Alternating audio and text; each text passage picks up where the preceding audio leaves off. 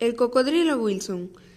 Wilson era un cocodrilo que le gustaba jugar al waterpolo con sus amigos, cocodrilos.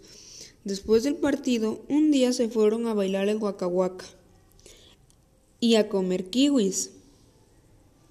Se divirtieron, se hicieron muy viejos, entonces tuvieron que comprarse más kiwis para ponerse más fuertes.